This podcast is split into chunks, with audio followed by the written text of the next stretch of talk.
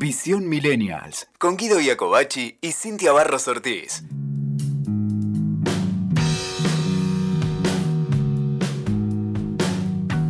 ¿Te suena la frase?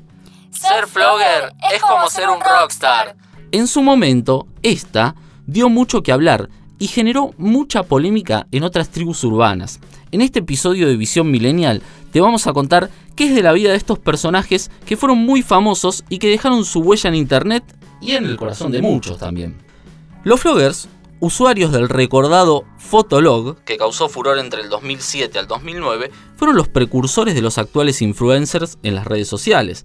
Fueron parte de una de las modas más controversiales de nuestro país y hasta tuvieron su propio programa de TV, Floggers TV. Amados por muchos y odiados por muchísimos, una moda argentina que dio mucho que hablar y que pertenecía a nuestra generación, los millennials. Pertenecía a nuestra generación, era súper divertido, cada uno tenía su blog, su muro, era como una especie de Facebook, más o menos una cosa así para que para quienes no lo conocieron se orienten. Y no era una app, era una página web. Esa era también la diferencia que hay con lo que hoy tenemos ¿no? en las redes. Eh, no era una app, era una página web donde uno, uno iba subiendo sus contenidos, ¿no? Fotografías, que eran solamente fotografías, algún comentario en la foto y bueno, y los que compartían o te seguían te ponían comentarios y bueno, ahí se generaba como una comunidad. Ahora, cuando hablamos de Fotolog, eh, parece que estamos hablando de la época de las cavernas, pero esto fue hace poco, digamos, fue, hace algunos años atrás. Sí, bueno, y como te decía, también era esto, ¿no? De que los, los que usaban, los usuarios, se podían seguir, tenía esa, esa característica, ¿no? Y interactuabas, no sé, era, era muy divertido. Vos sabés que yo tuve Fotolog. Sí. ¿Vos también tuviste? Sí, yo tuve, obvio. Todos tuvimos. Todos, tuvimos. todos los millennials, de la, los más viejos, digamos, tuvimos Fotolog. Era divertido el Fotolog. Sí. Eh, pero eh, cuando empezamos a escribir esto, me puse a investigar y tratar de encontrar mi fotolog. No me acordaba el nombre y bueno, no, tuve éxito en él. Claro, lo que pasa es que ahora en el último tiempo también se había querido hacer como un resurgir del fotolog y había que hacer una gran movida, una gran tramoya eh, a través de, un link que te dejaban fotolog.net, una cosa así para que vos lo puedas recuperar. Pero hay manera de recuperarlo. Ah, bueno, después lo vamos a averiguar entonces. El mío me acuerdo que se llamaba era Moon. Pero a me acuerdo ni lo que subía, deben ser fotos, no sé, re graciosas. No, yo me acuerdo que antes de irme de Fotolog, yo borré todas las fotos. Ah. Yo borré todas las fotos porque yo me zarpaba en el Fotolog. Bardeaba mal. Era, ah, era, medio hater, ¿viste lo que dicen los haters hoy? Era como uno de los primeros haters. Sí, sí, sí, era re bardero y bueno, después me acuerdo que un día reflexioné sobre la vida y dije está mal lo que estoy haciendo. Claro. Maduré un poquito, ¿no? Entonces agarré y empecé a, Me acuerdo de borré todas las fotos y dejé una foto sola, no me acuerdo. De un tipo meditando, una cosa así. ah, te haces el espiritual. Claro, hice un cambio energético importante, ¿no? Pero bueno, no importa. Vos sabés que, bueno, hablando de, del fotolog y volviendo al tema de los floggers, una de las cosas, digamos, que los caracterizaba era la vestimenta. ¿Te acordás cómo se vestían? Que usaban esos chupines de colores, usaban las remeras con el escote en B, las zapatillas de colores también todo, todo colorida. También usaban, viste, el pañuelo ese en el cuello que usaban también los rolingas en su momento, que bueno, ahí se empezaron a generar también un poquito de conflicto porque las otras tribus urbanas decían, loco, deja de robarme mi moda. Claro, claro. Y también me acuerdo que, que, sí, los peinados eran algo como re particular, como que no había como mucha diferencia entre lo que era un chico y una chica, porque tanto chicos y chicas utilizaban el mismo tipo de peinados como que era como una especie de batido acá arriba, ¿no? En la parte de arriba de la cabeza, un flequillito eh, que se los ponían casi todos para el costado, tenían como ese, se hacían platinado el pelo, las mechas eh, color fucsia, era como ese, tenía como esa característica el estilo, ¿no? Y también me acuerdo que estaban las cuentas gold, ¿Te acordás? Porque claro, acá se iban diferenciando también entre los que querían invertir un poquito más, te comprabas, pagaba, agarrar la, la mayoría de los que yo conozco y doy fe, tarjeta de crédito de los padres y se hacían la cuenta Gold en secreto. Y he conocido, he tenido varios amigos que hacían esto también, de, comprarse la cuenta Gold que te habilitaba a hacer un, como a, hacer como si fuera ahora en Instagram, viste, un usuario registrado o, verificado, una cuenta verificada. Bueno, como es en Instagram ahora, en ese momento era tener la cuenta Gold. Fueron como los pioneros Fueron pioneros, obvio. Che, con esto que dijiste del peinado que no parecía nombre mujer, me hiciste acordar a una eh, que le llevaron unos floggers a Susana Jiménez y Susana, como siempre se la manda, eh, le dice a uno, pero vos sos nena, a ella le dice. Y, él, y le dice, no, a él, no, ella le dice. Sí, ¿Y no, tenés Susana- peluca? Le decía. Susana siempre para meter la pata, bueno, yo la amo a Susana igualmente, pero para meter la pata la amo justamente por esto, porque es tan natural, viste, que salta con cada cosa que te- a mí me hace reír al menos. Pero sí, se la había mandado. Sí, y aparte esto del, del peinado también. Era que- difícil de vos- reconocer y de registrar si eras nena, porque hay Claro. nenes que eran tan chiquitos, eh, algunos, que viste que por ahí tenían como eh, tan cuidada la piel y Todo, todo, lo, todo. no sé, Sí, ciertas sí. características que parecían algunos que eran Sí, hasta chicas. algunos decían, yo no puedo salir a la calle sin el pelo planchado, como que era algo Claro. fundamental de, la, de Bueno, la moda. Fíjate que antes como que el hombre se planche el pelo, era como, ay, ¿cómo el hombre se va a planchar el pelo? Con los floggers fue, en esa época era como algo re común que utilicen todos los métodos del cuidado de la mujer también. Bueno, para, y tenían algo más. A ver si vos te acordás. ¿Te acordás del pasito flogger? Sí, me acuerdo, el pasito flogger. Nunca me salió a mí ese pasito. Era un pasito que se cruzaban los pies. ah, o sea que era- intentaste hacerlo varias veces. Oh, y sí, más vale. bueno, ahora vos fíjate cómo decís vos, hace un ratito decías, mencionabas de que ellos fueron los precursores. Ahora los chicos de ahora, los de generación Z, ellos están imitando todo el tiempo un pasito que es de un juego. Que es el- ah, tipo el Fortnite y Claro, esas sacan, cosas. le- sacan los pasitos del Fortnite, de los personajes de Fortnite, y también todos los nenes vos los vas a ver en cualquier video que están haciendo el pasito de Fortnite. Sí, y bueno, en ese descendientes de los entonces. Claro, fueron precursores de algo que, Sí, que pero de alguna manera, fíjate, que es como que todas las tribus que se van generando a lo largo de los años tienen ciertas particularidades que se repiten. ¿No? Que sin- su propio paso, sus características en la vestimenta, en el peinado, de repente eh, tiene más, se mueve mucho más en determinada red social que en otra.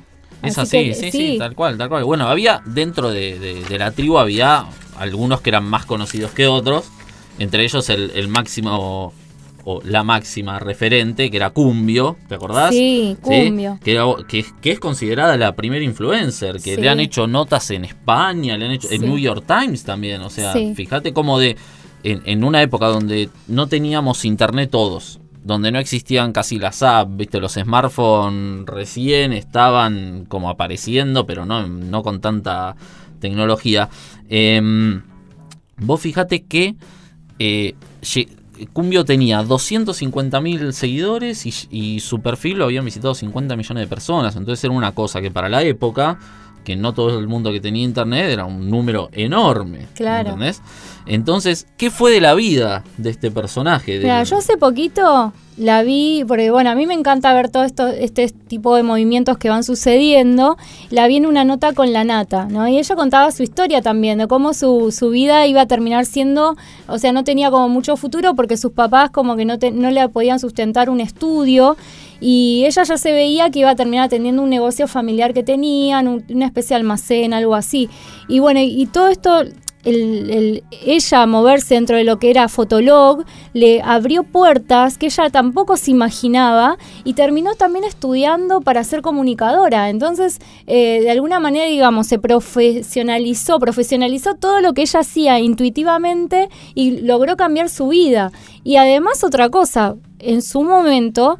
Ella con- contaba cómo también era muy agredida en la calle. Claro, sí, muy porque ahí, pero ahí también era el tema de eh, las otras tribus urbanas que odiaban a los floggers. Claro. ¿no? Entonces estaban los cumbieros que los iban a buscar al abasto, se armaban terribles bardos ahí. Sí, sí, porque se hacían, me acuerdo, se ponían un punto de reunión de floggers y ahí estaban todos, bueno, se hacía toda una movida muy, muy grande.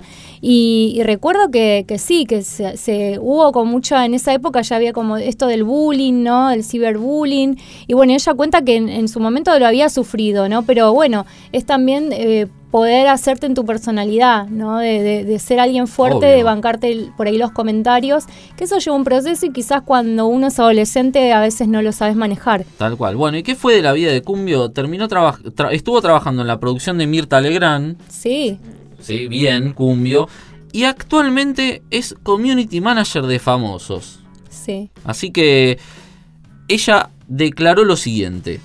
Ser flogger me ayudó muchísimo en mi vida personal y profesional. Encontré mi amor por las redes sociales y me hice muchísimos amigos. Bueno, yo no quiero ser eh, quedar como que soy cholula, pero bueno, me gusta, me gusta saber. Y, pero ella también, bueno, le maneja las redes a Pamela David, por ejemplo. Eh, un ejemplo ahora, ¿no? En su comienzo, como decías vos, eh, había habló con Nacho Viale, Nacho Viale la contacta para que ella trabaje dentro de lo que eran las redes sociales, pero ella inclusive innovó dentro de la, de, la comunicación de Mirta Legrand en lo que es Twitter.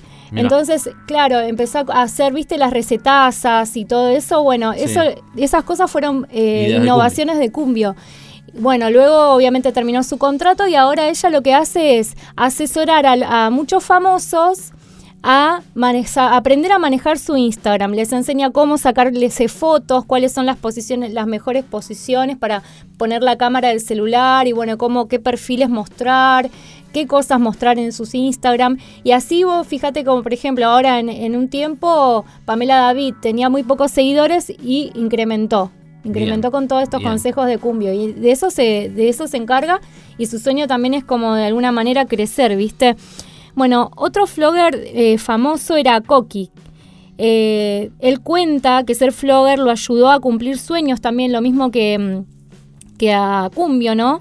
Eh, sueños de su adolescencia y bueno, que como que cuenta que fue divertido, pero sin saber, dice que, era lo que estaba haciendo, ¿no? Como que en ese tiempo como que no te, no, no, no eh, reparaban en la magnitud ¿no? de, de, lo que se estaba moviendo en la red. Y dice que lo ayudó mucho a perder miedos y la vergüenza a la gente. Y bueno, está agradecido con eso de Fotolog. Bueno, y por último también, o sea, el, otro, digamos, del grupito de amigos de Cumbio, que también era, eh, era Gaza, digamos que se, dice, ser flogger me ayudó a cumplir sueños de mi adolescencia, fue divertido, pasó sin saber qué es lo que estaba haciendo, me ayudó mucho a perder miedos y vergüenza con la gente, ¿sí? fíjate que era un chico capaz que más tímido, pero hoy lo ves a Gaza y es un fitness boy, o sea, claro, nada, que, ver, pero sí. Y otra que era eh, que era eh, flogger era Florencia Kirchner, que también tenía su cuenta y ella era como fue una de las primeras, digamos, que, que innovó dentro de la fotografía de los viajes, porque ella mostraba los viajes a donde, claro, los viajes a donde iba, lugares y todo eso. Fíjate cómo, cómo de alguna manera, viste que ahora en Instagram vos encontrás todo eso también. Tenés el, Instagram donde hay gente que, es viajera, gente que es cocinera. Bueno, ahí ya empezaba a aparecer como los primeros, digamos, perfiles específicos, ¿no? De temas específicos, esa división de, temáticas. Bueno, Cini, contanos, ¿cómo, ¿cuándo empieza la decadencia de la moda flogger? La moda flogger empieza a decaer con la aparición de Facebook aunque muchos éramos como medio que no nos queríamos sumar mucho a Facebook, ya empezaban a aparecer los primeros que iban ya, digamos, eh, yéndose a esta nueva red, pero surge a través de eso, ¿no? La aparición de Facebook es como que hizo que, desaparezca hasta Messenger, ¿no? Que lo podemos traer de nuevo acá. ¿Te acordás del MSN? MSN, eh, desapareció también con la aparición, es como que eh, Facebook eh, incluía todo lo que se podía hacer tanto en Fotolog como en Messenger, entonces de alguna manera todos fueron migrando a esa nueva red. Bueno, así que ya sabes qué fue de la vida de los flores más famosos. Y si vos tuviste Fotolog como nosotros, espero que este podcast te haya recordado buenas épocas de tu vida. Escuchaste Visión Millennials con Guido Iacobacci y Cintia Barros Ortiz. WeToker. Sumamos las partes.